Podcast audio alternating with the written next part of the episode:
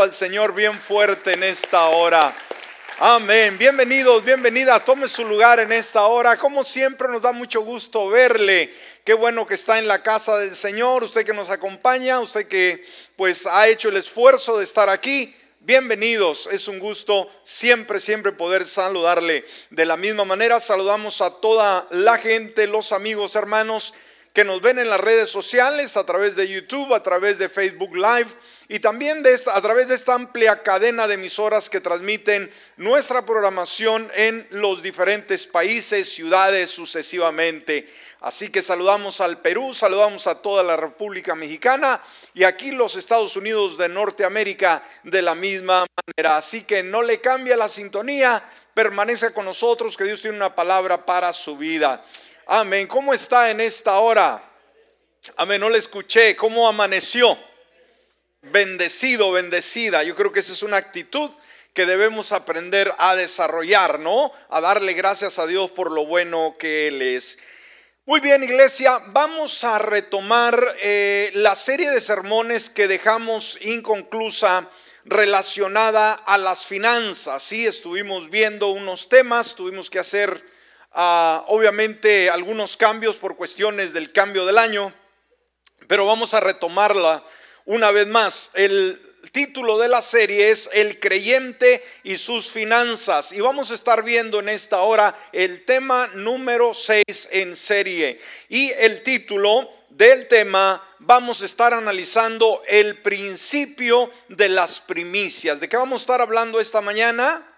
el principio de las primicias. Vaya conmigo a Proverbios en su capítulo 3, versículo 9 y 10. Proverbios capítulo 3, versículo 9 y 10. Y mire lo que dice la palabra, un consejo muy pertinente para cada uno de nosotros.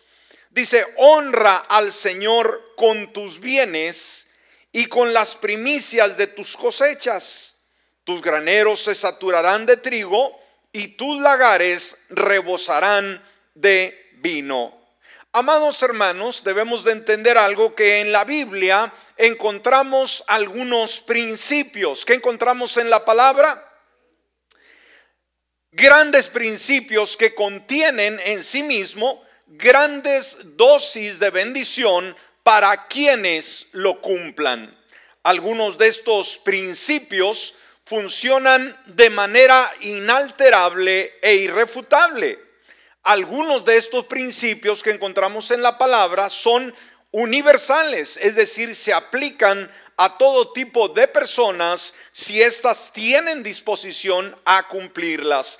Así que vamos a ver algo sumamente importante con relación a este principio de las primicias. Y si está apuntando, por favor, punto número uno, vamos a estar viendo que la manera en que usamos nuestro dinero hace una declaración acerca de cómo vemos a Dios. Una vez más, la manera en que usamos nuestro dinero, la manera que usted administra su dinero, la manera que usted mueve sus gastos, sus pagos, eh, sus deudas, sus compromisos, sus ahorros, eh, la, la, prosperidad que usted haya generado o la bancarrota que usted haya generado, debemos de tener mucho cuidado porque de la forma que administramos nuestro dinero, esto hace una declaración de cómo nosotros vemos a Dios. Y esto es sumamente importante. El Hijo de Dios no debe restarle importancia a cómo administramos el dinero. Es una parte importante de nuestra vida. Ahora, una vez más, la forma en que usted maneja el dinero, ¿está conmigo en esta hora? ¿Cuántos manejan dinero aquí? Levante su mano. Yo creo que todos, ¿sí? Administramos, ganamos, invertimos, pagamos, ahorramos, todos todos somos mayordomos porque no somos dueños, ¿sí?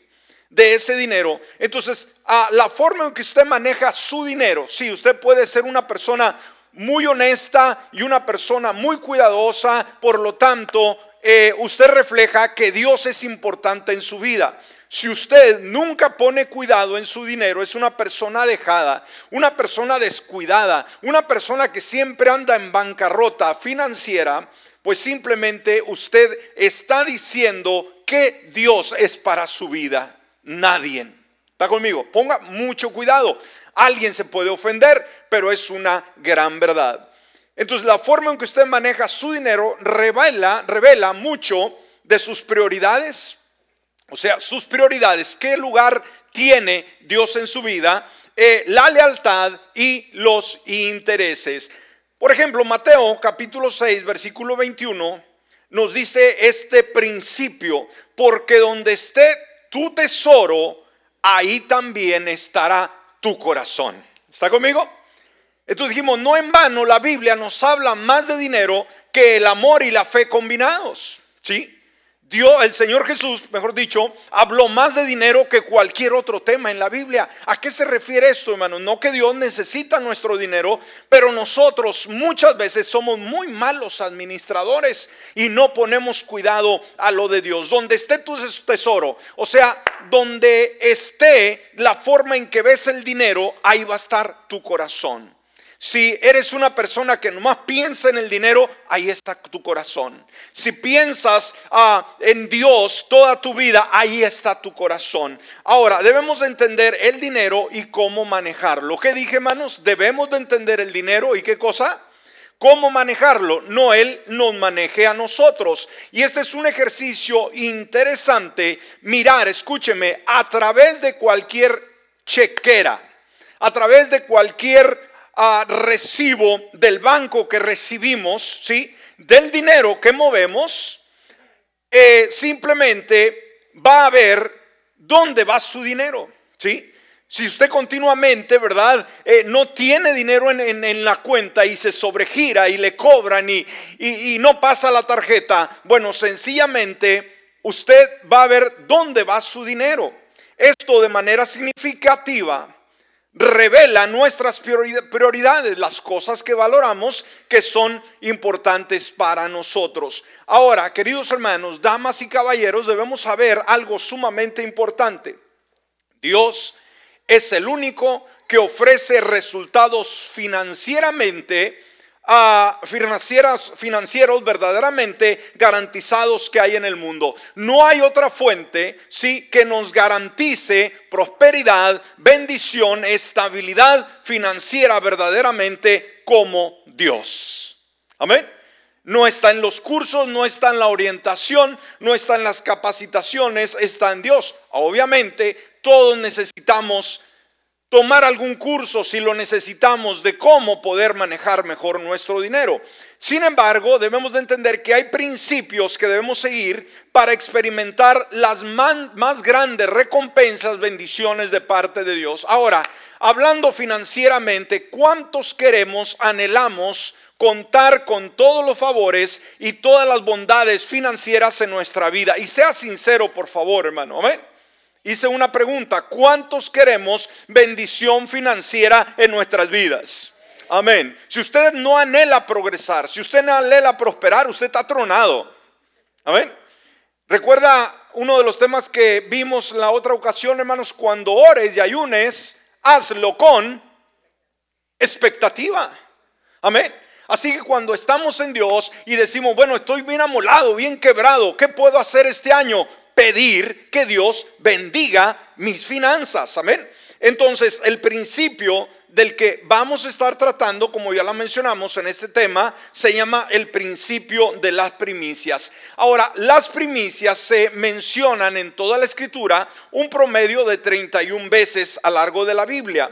Las primicias aparecen tanto en el Antiguo Testamento como en el Nuevo Testamento y se habla de ellas en relación a las ofrendas y eh, espirituales, ofrendas espirituales y obviamente físicas. Entonces, la motivación de las primicias es una ofrenda que traemos voluntaria con generosidad al inicio del año. Esas son las primicias. Con ello mostramos que no el dinero nos controla, que no estamos apasionados por el dinero, sino que estamos apasionados por el Señor y agradecidos de que Él es y seguirá, seguirá siendo la fuente de nuestra provisión. ¿Estamos? Segundo lugar, si está apuntando, ¿qué son los principios cristianos? Amén. Esa es una buena pregunta. ¿Qué son los principios cristianos? Dice el diccionario que los principios cristianos son reglas o normas. ¿Qué son los principios? Reglas o normas consideradas como deseables que orientan las acciones de una persona para tener una vida correcta delante de Dios. Esos son los principios. Ahora, estos principios tienen sus consecuencias. Por ejemplo, ¿cuántos saben que hay principios que rigen nuestro universo? ¿Cuántos creen en el principio de la gravedad? ¿Alguien puede oponerse al principio de la gravedad, hermanos? No. ¿Qué es eso, pastor? Bueno, súbase a una torre y láncese desde arriba. ¿Qué va a suceder? Se va a quedar en el aire colgado, ¿verdad? No, no, no.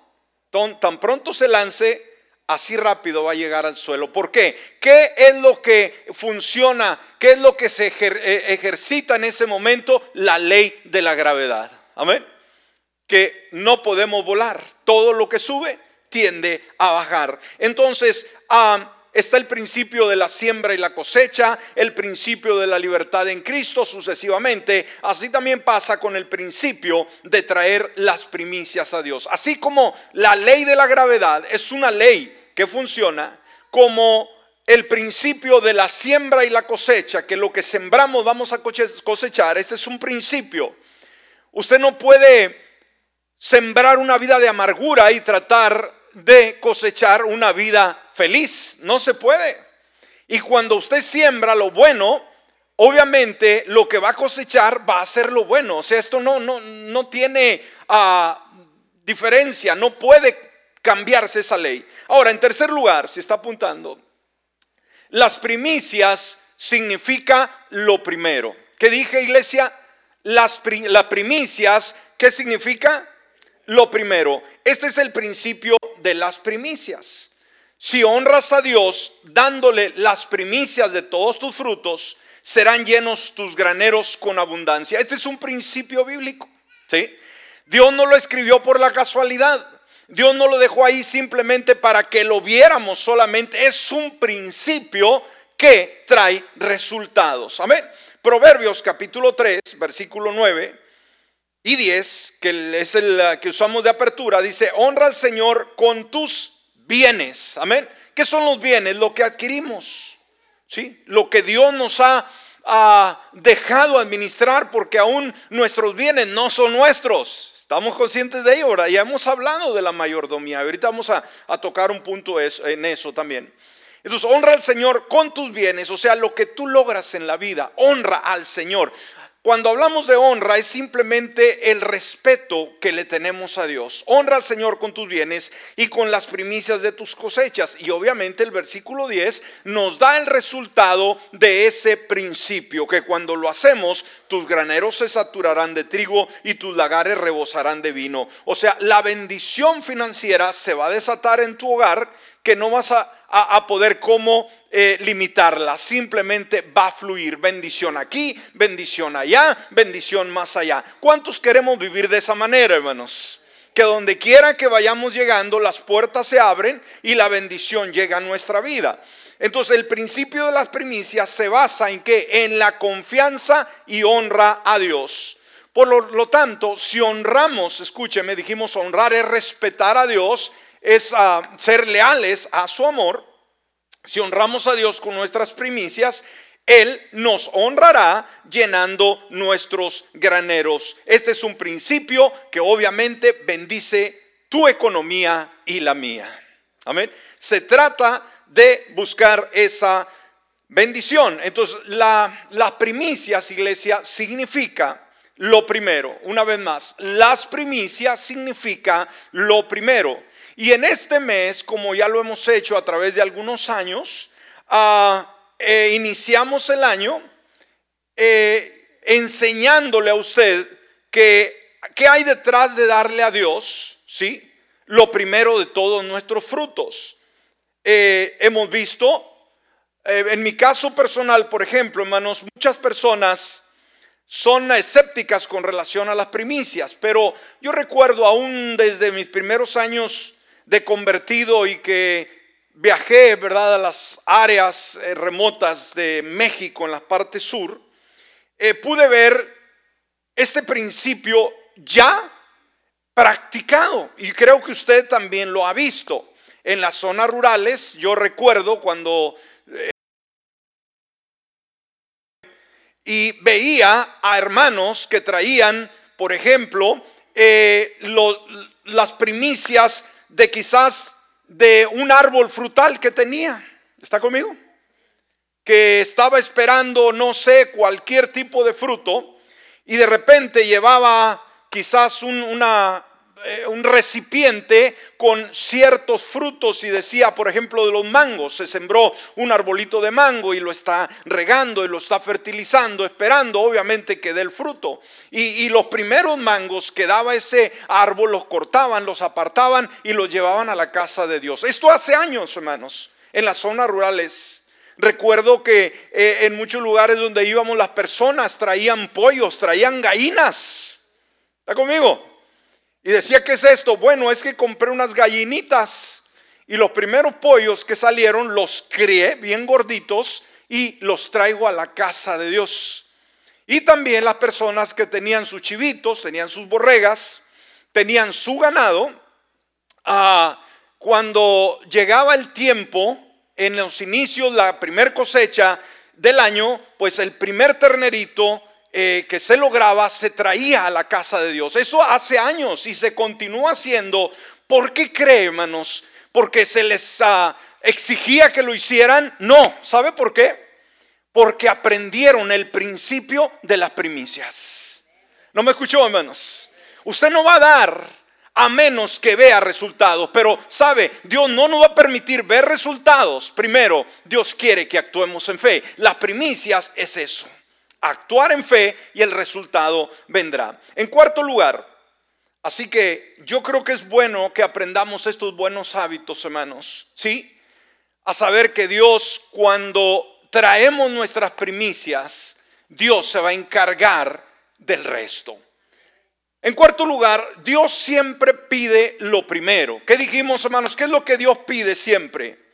Lo primero. Dios demanda ser el primero en nuestra vida. O sea, eso no es una opción.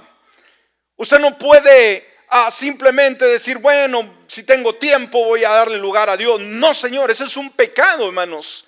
Darle lo primero a Dios es un mandamiento y Dios no se conformará con menos. ¿Está conmigo? Entonces Dios demanda ser el primero. Por eso eh, nos dice la escritura que busquen el reino de Dios por encima de todos los demás y lleven una vida justa y Él les dará todo lo, con, lo que necesiten. Ahora, Dios, exige lo primero y lo mejor desde el principio. Amén. ¿Qué dije? Dios exige lo primero y lo mejor desde el principio. Éxodo capítulo 23, versículo 19 en su primera parte, dice, traerás lo mejor de las primicias de tu tierra a la casa del Señor tu Dios. Amén traerás, ¿qué dijo de Dios? Dios es específico.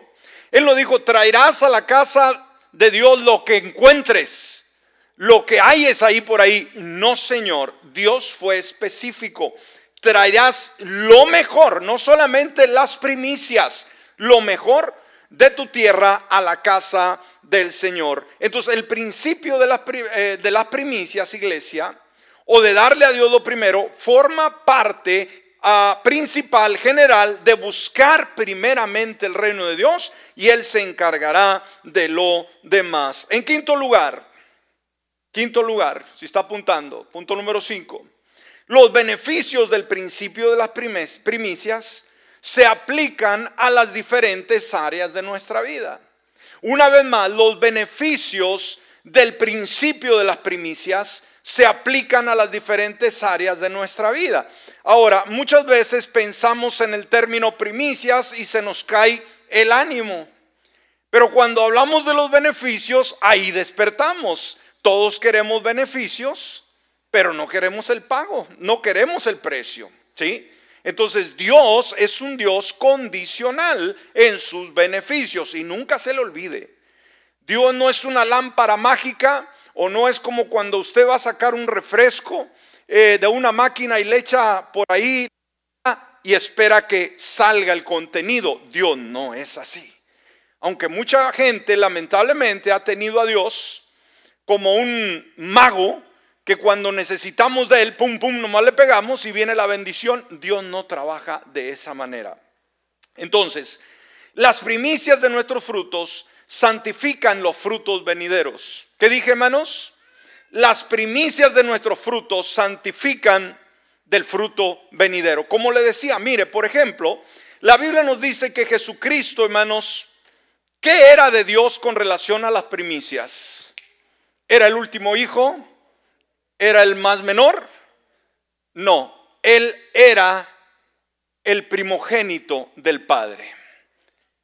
¿Qué significa?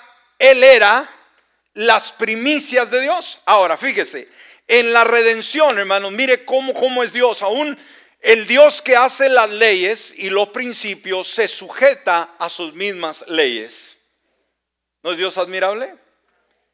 Por ejemplo, Él vio al mundo, a la sociedad descarriada, con la necesidad de ser salvada. Millones y millones de personas a través de los años. Ahora, Dios lo que podía hacer es simplemente decir, yo salvo a toda esta gente y que se vengan a estar a mi reino y que un día terminen conmigo en el cielo. Pero sabe, no funcionó de esa manera. Él mismo aplicó la ley de las primicias. ¿Para qué? las primicias de ese fruto santificarían los frutos venideros. ¿Está conmigo? Dice, de tal manera amó Dios al mundo que ¿qué hizo?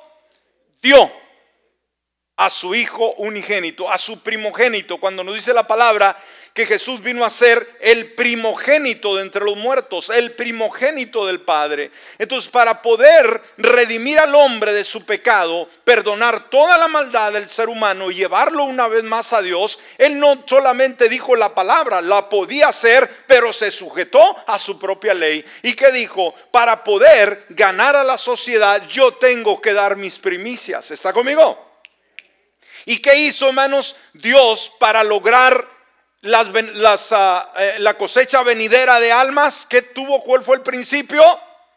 Dar su primicia. Amén. Ahora, hermano, alguien puede decir, hermano, pero es que dar mi primicia me cuesta. A Dios no le costó nada su vida, la suya. Pregunto, hermano, ¿le costó a Dios el que usted esté salvo el día de hoy y que un día esté con Él en gloria? discúlpeme, una vez más, no le costó nada a Dios. Hermano, le costó todo, la vida de su propio hijo. Esto, esto es increíble. Ahora, muchas veces se nos hace difícil entender porque ah, no nos gusta dar nuestras primicias. No nos gusta dar nuestros diezmos. hemos sido escépticos y no creemos porque somos bien agarrados. Amén. Venimos de una raza caída y fracasada y venimos de un trasfondo pobre, miserable. Amén. Como lo he dicho siempre, hermanos, todos los que estamos en este lindo país de bendición, hermano, estamos aquí por una razón. Estábamos bien amolados en nuestro país. Amén. Pero ahora ya se cree gringo, ¿no? Ya camina así y habla, ¿what? Pero todos, hermanos, nuestros ranchos Hermanos, eran ranchos muy miserables y discúlpeme, pero es la realidad. Ojalá hubiéramos creado en una cuna de ricos, anduviéramos aquí, hermanos, pero de turistas y no andamos de turistas. Andamos, ¿verdad? Dándole duro a la chamba. ¿Me explico? Y obviamente, hermanos, cuando hacemos un poquito de dinero como nunca tuvimos, nos agarramos a él que no queremos soltarlo para nada. Nunca tuvimos y cuando tenemos nos aferramos y no queremos soltar ni un quinto porque nos costó tanto. Cuando entendemos, iglesia, como creyentes y dejamos a un lado la, mente mezquina o la mente de pobreza o la mente de limitación, hermano, no vamos a tener problemas en darle a Dios, hermanos, no el 10%, podemos darle el 50%, podemos darle el 90%. Ha habido millonarios cristianos que han vivido, hermanos, con el 10% y le han dado el 90% a Dios y han llegado a ser millonarios. Y hay gente que se ha quedado con el 100% y han vivido amolados toda su vida. Hmm. Yo no quiero vivir de esa manera. No sé usted. ¿Me explico? Y tenemos que lidiar, hermanos, con ese pasado y con ah, esas actitudes que traemos. Pero una vez más, hermanos, todo beneficio tiene, obviamente, algo de sacrificio. Y dijimos nuestra propia vida para poder ser salva, para poder ser perdonados, hermanos. Dios no nomás tronó los dedos y dijo, sean salvos. No, dio a su Hijo. Recuerda Jesús cuando Él murió en la cruz, hermanos, y levantando su vista en el momento de más soledad, hermano, en el momento donde Jesús estaba entregándose por ti, por mí, que le dijo, Padre, Padre, ¿por qué me has abandonado? Por ti y por mí. ¿Y sabes qué hizo Dios, hermano? En ese momento le dio la espalda a su hijo. ¿Para qué? Para que él pudiera morir y poder perdonar nuestros pecados, poder traer redención y darnos vida eterna. Eso no lo valoramos y creemos que tenemos vida eterna porque lo merecemos, porque soy bueno. No, Señor, nadie es bueno. Y aún todavía no nos consideramos buenos porque somos faltos. Pero sabe, Jesús clamó, ¿por qué me has abandonado? Y Dios tuvo que darle la espalda para que tú y yo fuéramos perdonados. Y cuando se trata de nuestras primicias, somos llorones. Buscamos citas bíblicas, somos teólogos, decir las primicias no es bíblico. Por favor, si no es bíblico, entonces tú no eres salvo, porque Jesús fue la primicia de Dios. Aleluya.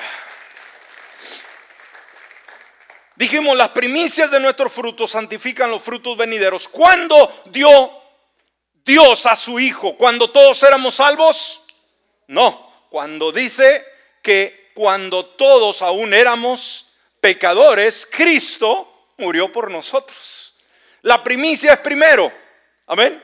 Tenga esto en mente. No dice, hasta que yo vea la, la abundancia yo doy, no funciona de esa manera. Y se le va a ir el tren esperando la bendición y no va a llegar. ¿Por qué? Usted no trate de cambiar el orden que Dios ha establecido. Las primicias de nuestros frutos santifican los frutos venideros. Cuando, por ejemplo, al darle las primicias de nuestro día, ¿cuáles son las primicias de nuestro día, hermano? No todo tiene que ver con dinero. ¿Cuál cree usted que pueden ser las primicias de nuestro día, de, cualquier día de la semana, hermanos? ¿Cuáles serán las primicias?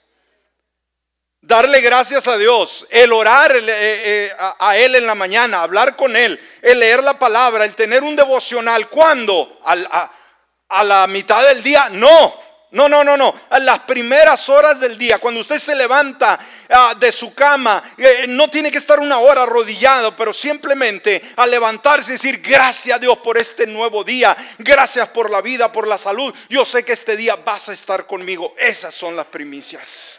Amén. Ahora, ¿qué sucede, hermanos? Dijimos, las primicias de esa mañana van a santificar el resto del día. ¿Cómo sabe usted que le va a ir bien en ese día, hermano? Estuve hablando con papá y me dijo que todo va a estar bien. Amén. Yo lo creo. Yo lo creo. Amén. Ahora, en segundo lugar, al darle las primicias de la semana de nuestro tiempo. ¿Cuáles son las primicias de la semana? Del inicio de nuestra semana. ¿Cuáles son las primicias del inicio de, nuestra, de la semana, hermano? El estar reunidos el domingo en la casa de Dios. ¿Sabe usted cuál es el primer día de la semana? No es el lunes, es el domingo. Y si el domingo usted lo decide para estar echado en el sofá todo, día, todo el día viendo televisión, o hacer un barbecue, o, irse de shopping, usted está violando la primicia de Dios. ¿Está conmigo? Hay gente que usted puede salir, ya a mí me ha tocado, hermanos, años atrás que cuando venía yo a la iglesia, algún miembro, dos miembros de la iglesia por ahí, llegué a verlos cortando el pasto. A la hora de venir a la casa de ¿usted cree que le va a dar tiempo de venir? Lavando su carro, hermanos, el día domingo. Hermano, esto es no tener honra hacia Dios. ¿Me escuchó? Entonces, el hecho de que usted le importe venir los domingos, hermano, no es porque el pastor le pide. No es porque la gente viene el domingo. No, Señor, este es un principio, un mandamiento de parte de Dios. Cuando le damos las primicias de la semana, del principio de la semana, el día domingo estamos en su casa adorándole, bendiciéndole, nutriéndonos con la palabra sucesivamente. ¿Qué me dice de la semana que voy a comenzar, hermano? Que Dios va a tener control de mi semana porque estoy respetando el principio de la primicia. ¿Estamos? Ahora, en tercer lugar, al darle las primicias de nuestro inicio de año. ¿Cuáles son las primicias de inicio de año con nuestro tiempo? No con nuestras finanzas, ¿se acuerda?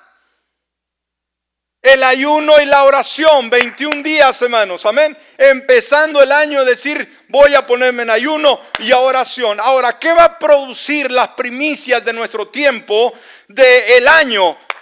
¿Qué podemos esperar en los 11 meses que vienen del año, hermanos? ¿Qué podemos esperar? Dios va a estar de mi lado porque yo he cumplido con la primicia del tiempo a través del ayuno y la oración.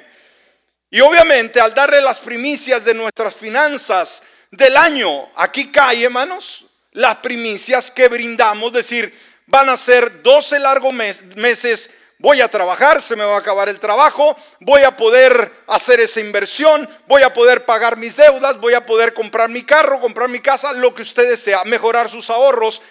¿Cómo puede asegurar que el año va a ser próspero? No hay forma de hacerlo. Pero sabe que cuando usted decide, hermano, de acuerdo a este principio, de, ah, de, las primicias, usted decide traer sus primicias del año, del inicio del año, decir, yo no sé cómo va a ser el año, amén, pero una cosa hago, logro la oportunidad porque tengo vida, porque tengo que traer a Dios. ¿Cuántos de ustedes están prosperados? Uh, ese amén muy tronado, ¿no? Yo sé que usted tiene dinero, yo sé que le ha ido bien, yo sé que el año pasado trabajó, oiga, incansablemente, usted tiene su escondidito por ahí. Pero ¿sabe qué? ¿Cómo puede garantizar que ese escondidito no se les fume y que pueda multiplicarse? Trayendo las primicias al Señor. ¿Sabe? ¿Qué nos asegura, hermanos, que no nos podemos enfermar este año? Que no nos podemos morir. Nada. Que nos pueden correr de la chamba, que puede venir una, una gran eh, eh, problema financiero a nivel mundial. Hermano, nada nos puede asegurar que va a estar bien, pero sabe que cuando usted se adelanta al tiempo y trae una ofrenda de primicia del año, usted sabe, hermano, lo que, lo que puede traer. ¿Qué está haciendo? Decir, ¿cómo ir en el año? A lo mejor me deportan. Mm. A lo mejor pasa esto. No, Señor usted va a traer una semilla, va a creer las promesas de la primicia, decir, yo voy a traer mi dinero y ya sea aquí o en mi país, Dios se encargará de bendecirme, de suplir mis necesidades y no solamente van a ser necesidades financieras, también en nuestra salud. ¿Qué es lo que queremos más, hermanos, en este año? ¿Plata o salud? Anteriormente era plata, aunque anduvieran todos ancatarrados, pero ahorita, hermanos, oh, no queremos ni siquiera, hermanos, nada de catarro. Amén.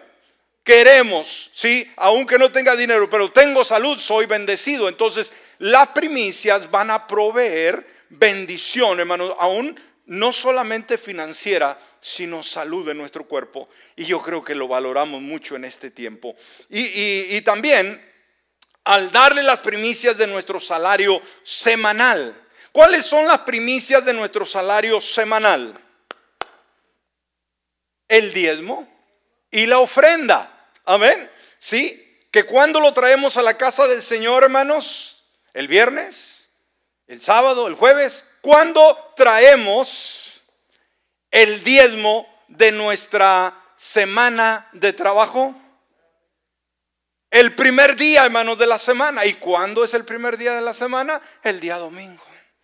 Cuando recolectamos o traemos nuestras ofrendas y nuestros diezmos los días domingos. ¿Por qué? Porque voy a empezar esta semana hoy mismo y yo estoy ya trayendo mi primicia para que mi semana sea prosperada y bendecida. Aguántame un poquito, hermanos, traigo mucho contenido, no quisiera dar una segunda parte, así que aguánteme. ¿No trae mucho hambre todavía? No, ya pasó mucho ayuno, usted ya no tiene hambre. Amén. Seis. Todo lo que tenemos pertenece al Señor. ¿Qué dije, hermanos? Todo lo que tenemos pertenece al Señor. Y hay muchos hermanos que dudan. Hay muchos que dicen, no, no, no, no, no. Yo soy dueño de mi vida, esto me ha costado, aún mi salud, yo soy una persona que guardo dieta, que me cuido, no soy como otros que andan comiendo puras carnitas. No, hermano. No, no, no, no, no, no, para nada. Todo lo que tenemos pertenece al Señor. Y el primer principio de la mayordomía, la mayordomía es de que somos administradores, nada es nuestro. ¿Cuándo nos damos cuenta, hermanos, que nada es nuestro? En los funerales. ¿Se ha dado cuenta? Hay ricos y hay pobres, hermanos, que tienen el mismo, ah, la misma salida de este mundo. ¿Qué se llevan? Nada. Absolutamente nada. Amén. Ahora, dijimos, Jesús enseñó este principio en Lucas capítulo 21, versículo del 1 al 4. Dice la palabra, mientras Jesús estaba en el templo, observó a los ricos que depositaban sus ofrendas en la caja de las ofrendas. Jesús estaba mirando. Luego pasó una viuda pobre y echó dos monedas pequeñas. Les digo a la verdad, dijo Jesús, esta viuda pobre, fíjense lo que dijo hermanos el Señor, y este no es un cuento, este es un principio. Esta viuda pobre ha dado más que todos los demás. Dice que llegaban los ricos y daban mucho dinero. Pero llegó una pobre mujer viuda y solamente dio dos pequeñas monedas, o sea, algo insignificante. Ahora, cuando evaluó el Señor quién dio más, ¿qué dijo por los ricos? Hasta anillos aventaban ahí. No, Señor. ¿Quién dio más? La viuda, ¿sí? Pues ellos dieron, fíjese, una mínima parte de lo que les sobraba. Iglesia, no le traigamos a Dios las obras. Dios no se agrada, nunca, vean la Biblia hermanos, nunca se agradó de las obras, de lo que queda. ¿Cuántas veces cometemos ese error? Ya se lo he dicho varias veces. En nuestros diezmos o en, en nuestras primicias, hermanos, en nuestros diezmos, como le he dicho, ¿Cuántas veces nos sentamos en la mesa a decir, a ver mujer, vamos a hacer cuenta, y el carro, ya estamos atrasados en, en, los impuestos de la casa, ya estamos atrasados aquí, no, no, no, hay que pagar todo esto, todo esto, y el diezmo, pues no alcanza. ¿Está conmigo? Ahora, si continúa de esa manera, usted va a la pobreza, va a la miseria y no va a haber bendición sobre su vida. Amén. O a veces dice, bueno, a ver, a ver, ¿para dónde vamos a girar el primer cheque? Eh, lo primer pago, no, pues el agua, esto, la, la casa, el carro, si sobra, bueno, al último vamos a dar, pues no alcanzó el diezmo completo, vamos a dar la mitad. Eso Dios no lo ve bien, hermanos. Y, y póngale cuidado, a veces no somos cuidadosos, hermanos, y pagamos las consecuencias. Tengamos y cambiemos nuestra actitud que cuando vamos a hacer el balance y vamos a hacer los gastos, hermano, no importa lo que sea, hermano, lo primero que usted tiene que apartar es la primicia de la semana para Dios. Esto funciona. Si usted cambia a Dios de tenerlo al último y lo pone en el lugar de preeminencia, va a haber la gran diferencia. Y no solamente va a haber sus cuentas pagadas, sino va a haber aún para compartir con los demás. Amén. Pues ella, ellos dice, dieron una mínima, parte de lo que les sobraba, pero ella, con lo pobre que es, dio todo lo que tenía. Entonces Jesús observó que la viuda, la viuda, perdón, pobre, había dado más que todos los demás. Una pequeña porción de esas obras, de lo que le sobraba, pero la mujer dio todo su sustento. Ahora, ¿Por qué creen que Jesús enseñó este principio, hermano? ¿A qué se refiere? ¿Por qué lo dijo? ¿Por qué Él lo enseñó? nos habla cada uno de nosotros, hermanos, el día de hoy. Que no es sano darle a Dios las obras. Y que esta mujer, hermano, por ser pobre, podía haber dicho el Señor Jesús, eh, usted, usted, usted no, usted siéntese, que los ricos den por usted. A ver, usted pague lo de la, la viuda. Pero no hizo eso. Jesús, viendo la situación de esta mujer, no dijo, tú no des, sino que se quedó viendo y vio cuánto dio la viuda.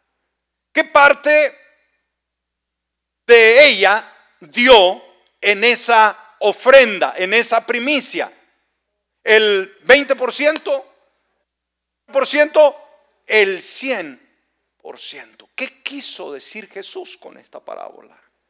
El Señor es directo. Aquí no está hablando de ninguna otra cosa, hermanos, sino de generosidad. ¿Sabe? A veces nos creemos más inteligentes que Dios. Y vamos en la manada. Vamos haciendo bulto. Pero Él sabe que somos mezquinos. Y que cuando no respetamos las leyes de las primicias estamos deshonrando a Dios. Y cuando deshonramos a Dios, hermanos, la bendición de Él no puede llegar a nuestras vidas. No tratemos de... A veces somos eh, personas que buscamos por ahí la, la senda más corta, ¿no? La shortcut, como se dice. Y nos creemos muy inteligentes. Dice la palabra que no nos engañamos, no nos engañemos, Dios no puede ser burlado. Amén. Usted es creyente, pero no cree en la ley de las primicias. Cuestiónese si realmente está creyendo en Dios. ¿Me escuchó? Aquí, hermanos, no soy yo. Usted me dice que debo pagar las primicias, no lo digo yo. Usted dice que debo pagar los diezmos, no lo digo yo, lo dice Dios. Y si usted no lo hace, dijimos, no está honrando a Dios. Usted está en completa rebeldía con Dios y eso no es recomendable. Y no es amenaza, pero ¿sabe qué? Lo que sembramos vamos a cosechar. No esperemos bendición cuando no respetamos su orden. Vamos a tener que detenernos, nos falta mucho aquí, vamos a tener los dos horas más, mejor váyanse a comer. ¿Aprendió algo esta mañana? Vamos a dar una segunda parte. No se la pierda, por favor, y póngale cuidado. Como le hemos dicho, apunte, por favor. Estos son principios, hermanos, que le van a llevar a usted a vivir una vida financiera estable. Y no estamos hablando de la, eh, del mensaje de la prosperidad. No, Señor, estamos hablando de la bendición que Dios quiere traer a su vida. ¿Por qué? Todos necesitamos finanzas. Aquí nadie puede vivir sin, sin finanzas, hermanos. Ahorita todos vamos a ir a comer, ya sé que vaya a comer a su casa, vaya a comer tacos, vaya a comer a algún restaurante, usted va a tener que pagar. No hay lugar donde usted vaya y le den la comida gratis. hay algunos por ahí para los, esos que andan en la calle sueltos, ¿no? Que les dan comida gratis, pero usted, hermanos, es honrado. Usted trabaja por su comida, pero tiene que pagarla. Nada es gratis. Así que Guarde esto, hermano, en su corazón. Ah, ya para cerrar, vamos a cerrar y vamos a dar una segunda parte. No solo nuestras finanzas, nuestras primicias y nuestros diezmos y nuestras ofrendas son del Señor. Una vez más, no solamente nuestras primicias, nuestras ofrendas, nuestros diezmos, nuestros donativos son del Señor, todo lo nuestro le pertenece a Dios. ¿Cómo es posible que nuestra alma queremos, Señor, si yo me muero, quiero un día estar en tu presencia? ¿Cuántos tenemos ese anhelo? Claro que sí, ¿verdad? Ese es el anhelo. Pero la pregunta es, ¿estamos realmente obedeciéndole a Dios en esta otra área? Queremos los beneficios de Dios, pero no queremos nosotros entender que si nuestra alma le pertenece a Dios, también nuestra cartera, también nuestras finanzas le pertenecen a Dios. Y sabe, cuando venimos a Él y le traemos primicias, le traemos diezmos, una vez más, porque todo lo que tenemos es de Él, no le estamos dando simplemente, hermanos, lo nuestro. Mire lo que dijo David en Primera de Crónicas, capítulo 29, versículo 14. David, el gran rey de Israel, el millonario. Amén. ¿Quién soy yo o quién es mi pueblo para hacerte estas ofrendas? En realidad, todo viene de ti. Él aprendió ese principio. ¿De dónde viene la prosperidad, las finanzas, eh, la comodidad financiera? ¿De quién viene? No es de la empresa, hermanos. Olvídese, no es de la refinería, no es de su negocio, proviene de Dios. Amén. ¿Quién es mi pueblo para hacerte esas ofrendas? En realidad todo viene de ti y simplemente, ve, quédese con esto en su mente, hermanos, y simplemente te estamos dando de lo que hemos ganado con nuestro trabajo. No, te estamos dando de lo que hemos recibido de ti. Wow. Entonces, a veces nos peleamos por el 10%, hermanos, dárselo a Dios, pero a Dios le pertenece el 100%. Entonces, ¿qué es lo que traemos, hermanos? Simplemente al traer nuestras primicias, estamos dando lo que Él ya nos ha dado. No generamos nada nosotros. Todo es de Él y para Él. ¿Por qué poner límites? Cuando aprendemos estas verdades, hermanos, no vamos a batallar en lo absoluto. Dejamos de ser personas mezquinas y sobre todo derrotamos la pobreza de nuestra vida.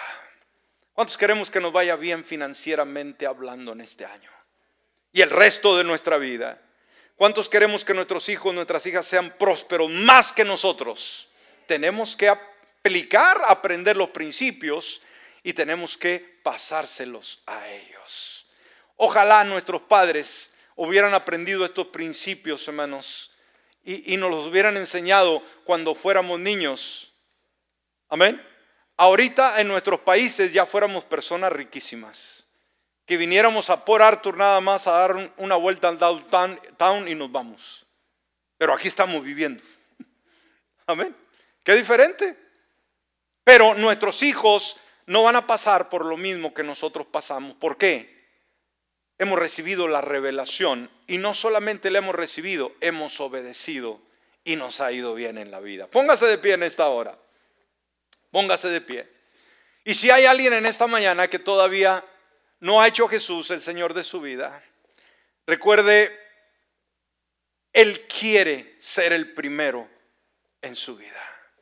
Él quiere su corazón. ¿Qué es lo que más vale de usted? Su alma. Amén.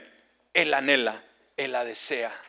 Y el día de hoy usted puede obsequiarla. Cierre sus ojos si está aquí alguien que todavía no tiene a Jesús en su vida o a través de algunos de sus medios, eh, a través de los medios, este es el momento de hacerlo. Todos con los ojos cerrados, dígale, Padre Celestial, en esta hora abro la puerta de mi corazón y te invito a que tú tomes el control total de mi vida. Que mi vida te pertenezca solamente a ti y que de hoy en adelante pueda servirte con todo el corazón. Por Cristo Jesús. Amén y amén. Iglesia, lo invito ahora, vengamos al altar unos momentos. Dijimos, hablar de finanzas, hermanos, es hablar de algo bíblico. Es hablar de algo sumamente importante. Hablar de finanzas no es una broma porque todos nos esforzamos, hermano, por trabajar, por generar, por suplir las necesidades de nuestras casas, de nuestros hogares, de nuestros hijos, de nuestras hijas. La casa, el carro, la comida, la ropa, no podemos ignorar, hermanos, lo importante que es el dinero. Ignorarlo es simplemente perdernos lo que Dios tiene para nuestras vidas. En esta hora cierre sus ojos y piense en sus finanzas. No vamos a concentrarnos en otra cosa. ¿Por qué? Porque esto es lo que estamos tratando. Y recuerde en el punto número uno de apertura a este, este tema, Dijimos que la manera en que usamos nuestro dinero hace una declaración acerca de cómo vemos a Dios. Esto es una ley. Esto es un principio que no va a cambiar, hermano. No me diga usted que, es un santo que, que, que casi puede tocar el cielo, pero vive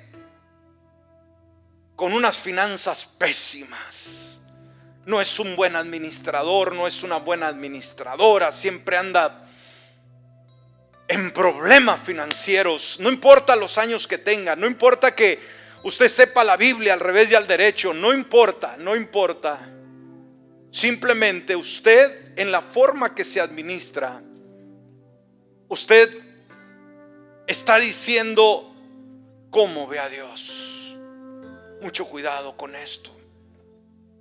La forma en que usted maneja el dinero revela mucho acerca de sus prioridades, la lealtad, los intereses, sucesivamente. Pero hoy el Señor, a través de su palabra, quiere cambiar nuestros pensamientos, nuestras actitudes.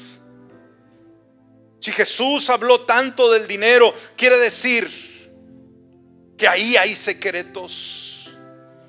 Y que muchas veces nosotros somos prisioneros del dinero más que de Dios. Como decíamos en el tema, la mayoría de nosotros venimos de casas, de hogares donde no hubo muy buena solvencia económica. Muchos vivimos en una pobreza impresionante. Nunca quizás tuvimos de niños un juguete o tuvimos la dicha de otros niños que tenían los juguetes más finos y más caros. Quizás nunca tuvimos una bicicleta nueva. Ya conseguimos una usada, ya una edad avanzada. Quizás nuestros padres nunca adquirieron un automóvil, un vehículo, o cuando lo tuvieron ya era un vehículo muy viejo. Nosotros, cuando quizás fuimos a la secundaria o la preparatoria en los países Jamás pensamos en llegar con un automóvil como lo hacían los hijos de los ricos. O sea, nunca tuvimos un casón como aquellos otros de la colonia o de la ciudad, del pueblo. Todos tenemos la misma historia. El hecho de aventurarnos a cambiar un país de origen para venirnos a un país completamente extraño, con otra cultura, con otro lenguaje, con otra gente diferente a la, nuestra. No fue simplemente la alegría, no fue ah, la aventura de conocer el mundo, fue el hambre, fue la pobreza, fue la tristeza de no tener en nuestros países. Y cuando venimos a este país y hemos sido alcanzados por el Señor, ahora tenemos que ir rompiendo con esos paradigmas, rompiendo con toda esa cultura de pobreza, de miseria, de limitación. ¿Cuántas veces dejamos nuestros países por tanta pobreza? ¿Y cuánta gente en este país de oportunidades vive peor? Que en sus propios países. No puede ser. No cabe. Si la persona no tiene a Dios, obviamente, no tiene un rumbo, no tiene una dirección, pero déjame decirle, aquellos que hemos hecho a Jesús de nuestra vida, no podemos vivir sumidos en una tremenda pobreza. Recuerde, Jesús dijo, los pobres siempre los tendrán con ustedes. Pero se estaba refiriendo a aquellas personas que continuamente andan viviendo de los demás que necesitan la ayuda. Pero yo no quiero estar en ese lugar. No es el lugar que Dios quiere que yo esté. Dice la palabra mejor es dar que recibir.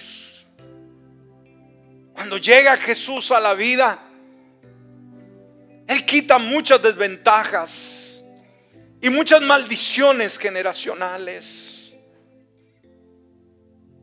¿Cuántos de nosotros cuando analizamos la historia de nuestros abuelos, de nuestros tatarabuelos, cómo vivieron? Pobres, nunca hicieron nada en la vida Jamás fueron buenos administradores. ¿Qué de tu papá y de tu mamá? ¿Cómo te crearon?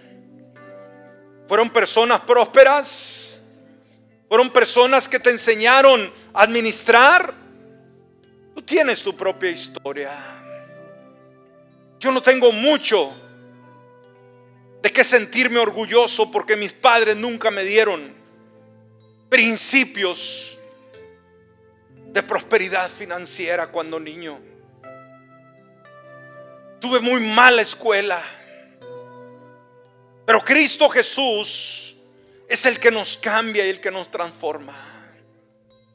Ahora que venimos a la verdad bíblica y cuando entendemos que Dios quiere bendecirnos y quiere prosperarnos, ahora luchamos una vez más con toda esa estructura que venimos cargando desde nuestros tatarabuelos, de nuestros abuelos, de nuestros padres, una cultura de pobreza, una cultura de limitación, una cultura de negligencia, porque nunca nos enseñaron cómo hacer dinero.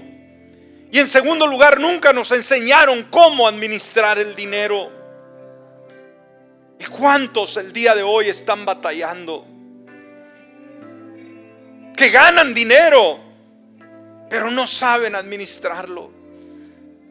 No se les ve la prosperidad. Son los mismos de siempre batallando y batallando y batallando. No pueden formalizar. No saben hacer un presupuesto. Pensar en el ahorro increíble. No, no, no, no. Para nada, para nada. ¿Cuántos de ustedes quizás estarán viviendo de cheque en cheque? Que no pueden quedarse dos o tres semanas sin trabajar porque se les hunde el barco. Estamos mal, iglesia. Estamos mal. ¿Cuántos de ustedes derrochan su dinero en cosas que no necesitan? ¿Cuántos de ustedes continuamente están gastando su dinero y no están prosperando. Es el momento de ser sinceros con Dios. Y escuchemos quizás sus hijos, sus hijas que le dicen, papá, mamá, ¿por qué no tenemos una casa? ¿Por qué no tenemos carro? ¿Por qué siempre nos tenemos que quedar en el camino con esos carros viejos? ¿Por qué tenemos que andar rentando casas? ¿Por qué no tenemos una casa? ¿Por qué tenemos que andar pidiendo dinero? ¿Por qué nunca podemos tener unas vacaciones como otros lo hacen?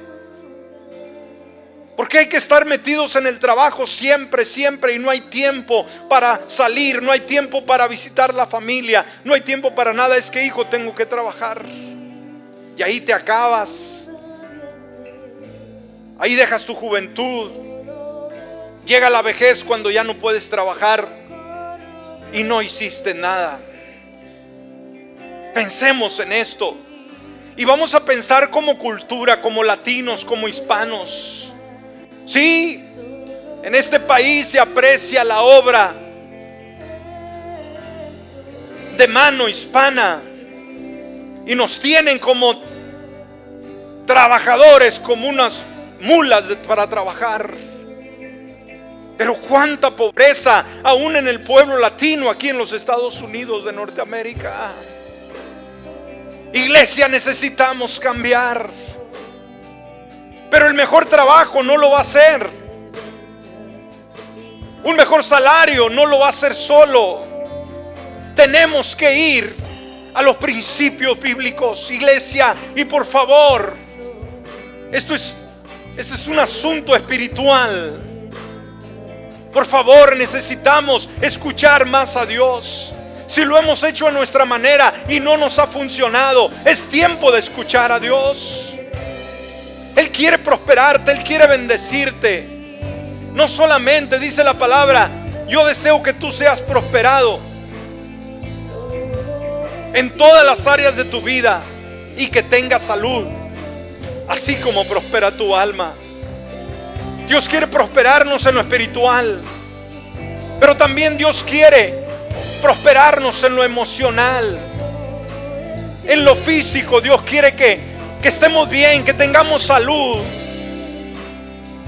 No que vivamos con la incertidumbre, pero también Dios quiere prosperarte.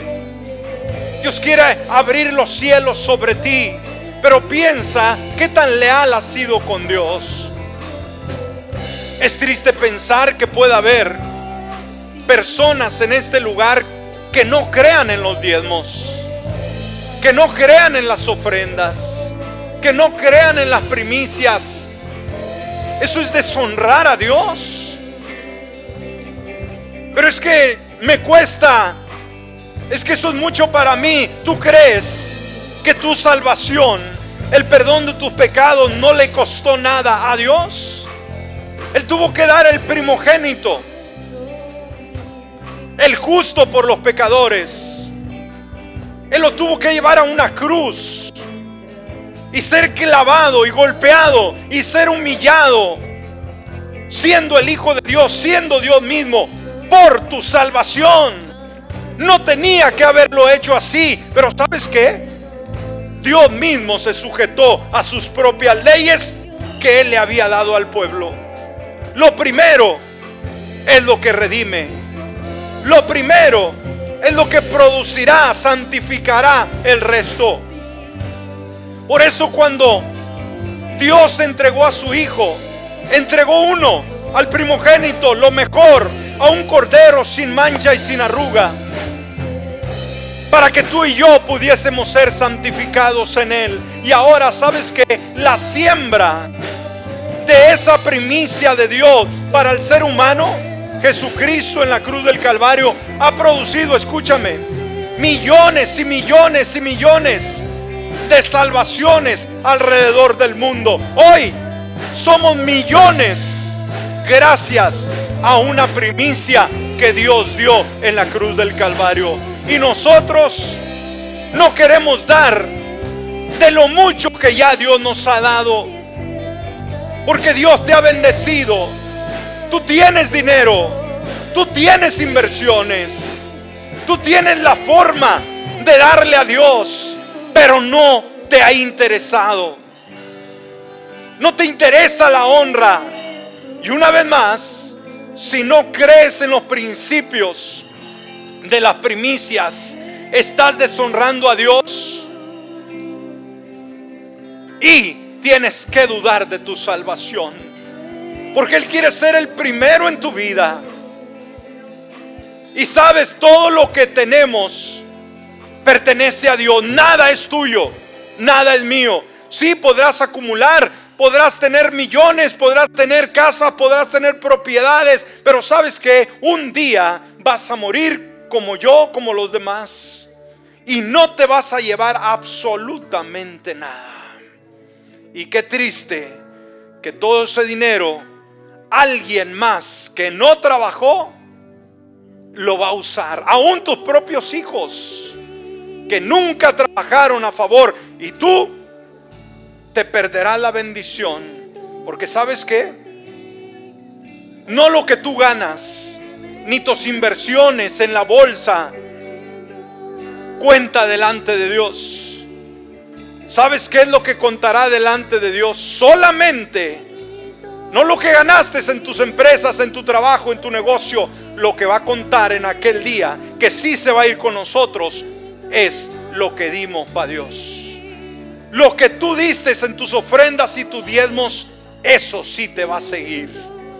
Y si han sido pocas, va a ser muy penoso. Que vas a perder todo aquí porque te vas a ir. Y lo único que te va a acompañar son las poquitas ofrendas o diezmos que dabas. ¿Sabe? Yo quiero en aquel día que todo lo que yo lleve para allá sea algo que di generosamente, que sembré mientras tuve tiempo, mientras Dios me dio la fuerza, mientras Dios me dio el poder, yo sembré, yo traje las primicias. Oh Señor, Padre, que este principio de vida sea incrustado en cada corazón, en cada mente. Queremos, Señor, queremos ser tus hijos y honrarte a ti. Nos damos cuenta que cuando te honramos, la bendición financiera va a llegar a nuestra casa. Aquí hay personas que han estado batallando con el dinero. Aquí hay personas que necesitan, Señor, que haya dinero, que haya prosperidad. Enséñanos a poner estos principios, Dios, que funcionan, que son leyes universales, a que aprendamos a desarrollarlas y que valoran, valoremos el principio de las primicias. Entender, entender, Señor, el principio de las primicias de nuestra semana. El valorar, el venir a tu casa todos los domingos, porque el domingo es el primer día de la semana.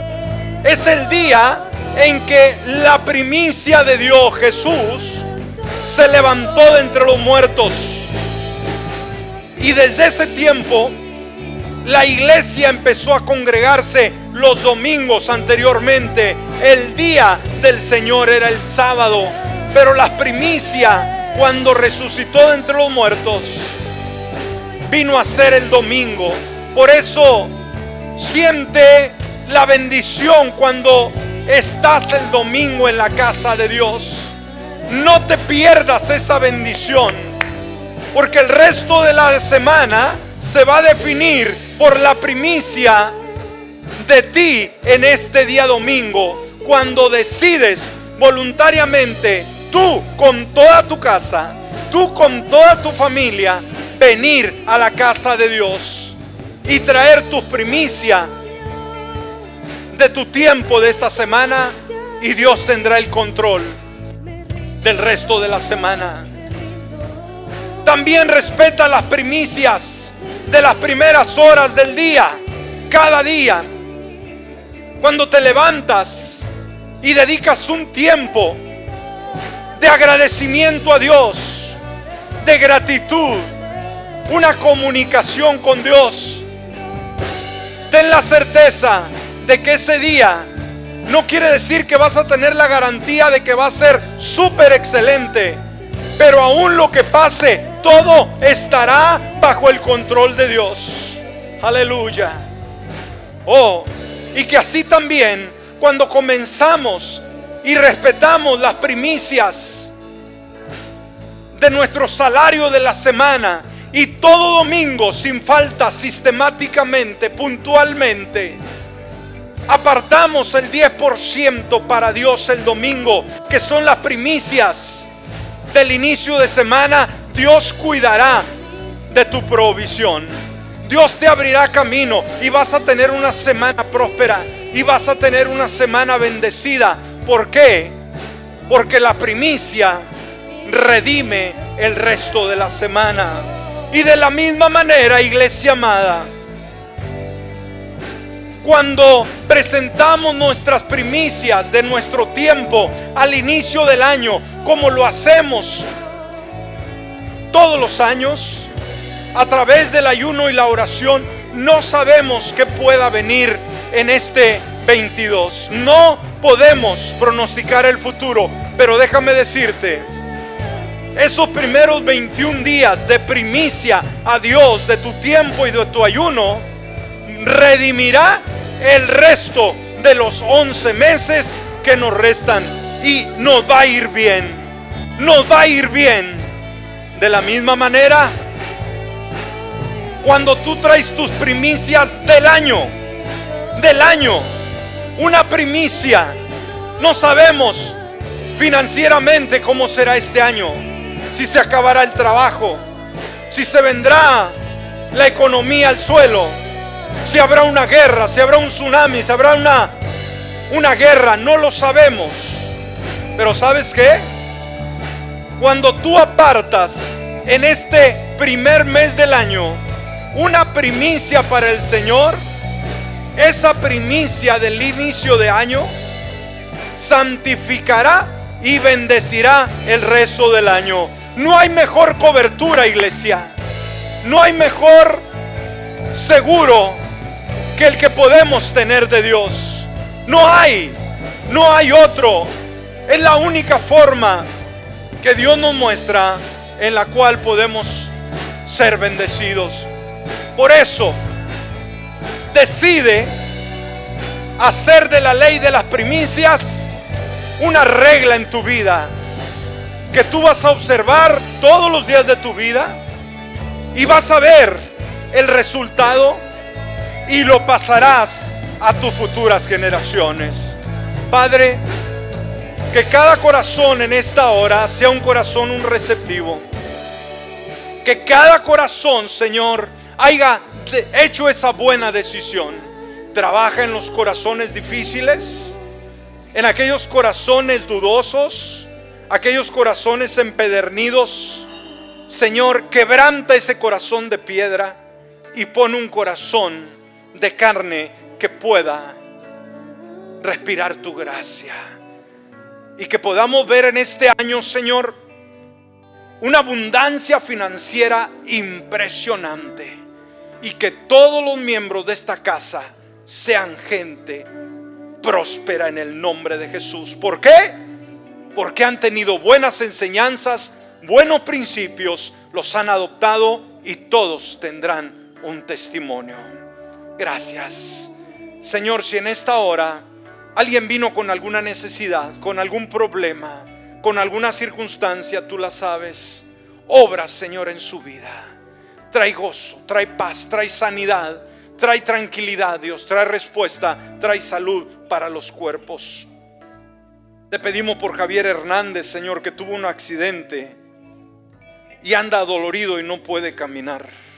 Javier Hernández en esta hora, donde quiera que se encuentra, en este momento Dios toca su cuerpo, dale salud, dale fortaleza, dale restauración para que pueda amarte y servirte de todo corazón. Y a ti te daremos siempre, a ti la honra y a ti la gloria. Gracias Padre amado. Gracias Dios. Que esta palabra haya caído en buena tierra y germine para gloria de tu nombre. Amén. Amén. Aleluya. Amén. Gloria. Gloria. Aleluya. Gloria a Dios. Bueno, amada iglesia, esperamos que haya aprendido algo, captado algo. Y recuerde, hermanos, no solo de pan vive el hombre, sino de toda palabra que sale de la boca de Dios. Y Jesucristo le dijo